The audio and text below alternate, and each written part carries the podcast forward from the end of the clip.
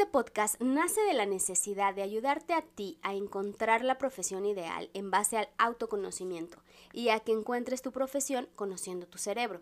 Y es que con tan solo 17 años tomamos una de las decisiones más importantes en nuestras vidas y es qué carrera voy a elegir. Y con ella vienen más preguntas de qué me gusta, qué camino debo elegir, hacia dónde voy, de qué trabajaría. Soy Pete Escobar y en este espacio encontrarás ese apoyo para tomar esas y otras tantas decisiones de vida. No estás solo, no tienes por qué estarlo, yo te acompaño en el proceso.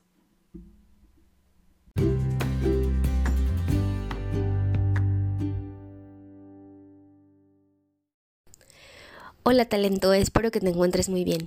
En el episodio de hoy vamos a hablar acerca de la resiliencia, cómo es que te puedes enfrentar a a como a cosas o situaciones diferentes a lo largo de tu vida y cómo es que la gente resiliente pues logra salir avante de todas esas eh, problemas o situaciones que le llegan pues en realidad es que la vida se trata de pérdidas, se trata de subidas, de bajadas.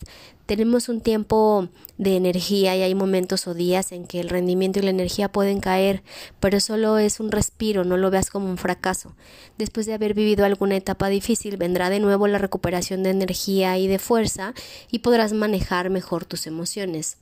Mientras tanto, en el proceso debes entender pues que como te decía, esta vida se trata de pérdidas cómo sobreponerte a esas pérdidas. Primero, debes de estar seguro de que habrá mucha gente que ya ha pasado por el proceso por el que tú estás pasando y la primera parte es no sentirte víctima, no sentirte que tú eres el único porque que le está yendo mal en la vida, no. Debes entender que todos tenemos esos procesos de subidas y bajadas y que en ocasiones nos va muy bien, en ocasiones nos va muy mal, pero que es en general, es como parte del proceso de la vida y que no es que la vida traiga algo sobre ti y que por eso te esté pasando todo lo que te está pasando. Es solamente un proceso. La resiliencia tiene tres dimensiones, que es la dimensión física, el balance emocional y la dimensión espiritual. Todo lo que está en nuestros valores, todo lo que conecta con nuestros valores es la parte de la dimensión espiritual. Digamos que en esas tres dimensiones nosotros podemos encontrar esa resiliencia que necesitamos para salir pues avante de esos problemas. Seguramente has escuchado en muchos lugares que pues debes hacer ejercicio, debes comer bien, pero también conectar con tu parte espiritual. En lo que sea que tú creas, debes de tener esa como fe y conectar con tu parte espiritual porque somos cuerpo, mente y alma. Si tú no conectas con las tres, vas a sentir que algo te falta. Y te hablo de fe y no de esperanza, porque fíjate, la esperanza es, es, esperar algo de afuera y la fe es interior. Tu dimensión espiritual puede llevarte a tu propósito de vida. Cuando tú tienes tus propósitos y tus metas bien establecidas, vas a vivir automotivado y vas a tener fe, es decir, que viene de tu interior, de poder alcanzar esas metas no importando los retos que se te vayan presentando. Incluso vas a entender que el fracaso es parte de tener el éxito y que fracasar está bien porque de ahí vas a aprender. E incluso vas a entender que aun cuando pierdas algo, tendrás la fe de que vendrán cosas mejores para ti.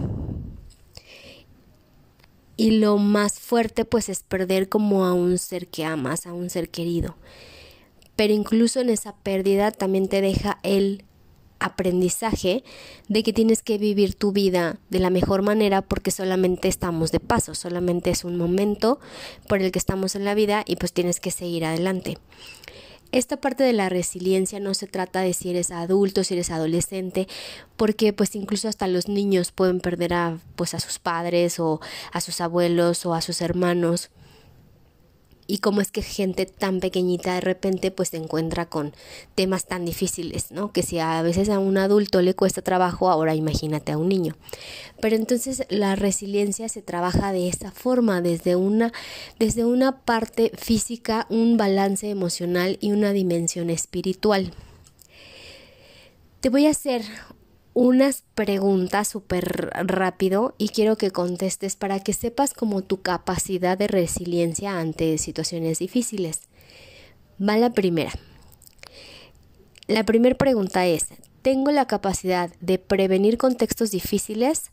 Trazo un plan, lo ejecuto y las respuestas es A, nunca, B, casi nunca, C, algunas veces, D, casi siempre o E, siempre. Número 2. ¿Actualmente me siento capaz de solucionar mis problemas? Las respuestas son las mismas, nunca, casi nunca, algunas veces, casi siempre y siempre. La tercera, ¿tengo la capacidad de alejarme de las personas que me drenan energía? Las respuestas son las mismas, nunca, casi nunca, algunas veces, casi siempre y siempre. Si en estas estás dentro de las primeras tres, A, B o C, en, la, en una o las tres preguntas, pues en realidad es que ahí necesitas como trabajar más esa parte de tu parte espiritual y de tu balance emocional. Cuando tú permites ciertas cosas al exterior que te drenan energía y que te hacen sentir mal, ahí es cuando no puedes permitírtelo porque en realidad estarías hablando de que las personas pueden jugar un papel muy importante en tu persona cuando en realidad eso no debería de suceder. Cuando tú entiendes que cuando una persona insulta, agrede o hace como algo mal, eh, es mala persona hacia ti, tiene que ver con esa persona y no contigo. Cuando no te tomas las cosas personal, y cuando aprendes a tener ese balance emocional y que se te resbale y que aunque sean directas, indirectas, no te peguen, pues entonces estarás dominando tu parte emocional y entonces de esta manera te estarás haciendo más resiliente.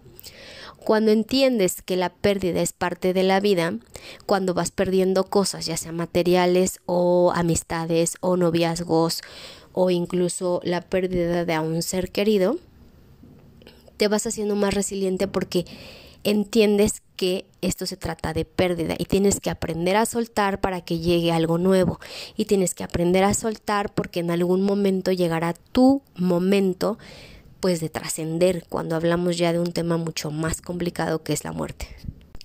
Y cuando tú tienes bien establecidas cuáles son tus metas, tu propósito en la vida, tu misión, tu vocación, y cuando tienes esa parte de autoconocimiento en ti, sabes hasta qué punto estás dispuesto a llegar a tus metas y sabes cuáles son tus capacidades de hacerlo. Confías en ti y esto, esa confianza en ti mismo, ese amor propio también te hace resiliente. Así es que si tú sientes que en alguna de estas em, tres dimensiones no estás tan bien, pues debes de trabajarlas para que puedas sentirte más resiliente.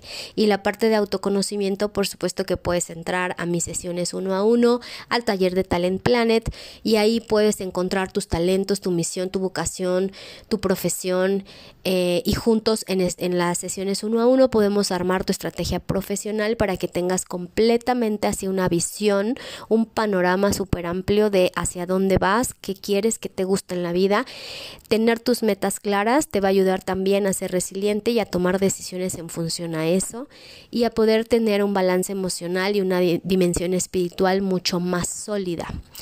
Así es que si tú estás en un proceso de pérdida en este momento, te voy a recomendar un libro que es muy bueno para este tipo de cosas. Es de Jorge Bucay, El Camino de las Lágrimas y o Víctor Frankl, que es El hombre en búsqueda de sentido. Y te espero en mis sesiones uno a uno y te espero en el taller de Talent Planet. Eso es todo por hoy. Me despido, te mando un abrazo y nos escuchamos en el siguiente episodio. Me encuentras en todas mis redes como arroba pitescobar.mx. Ahí te veo, te leo y te escucho. Bye.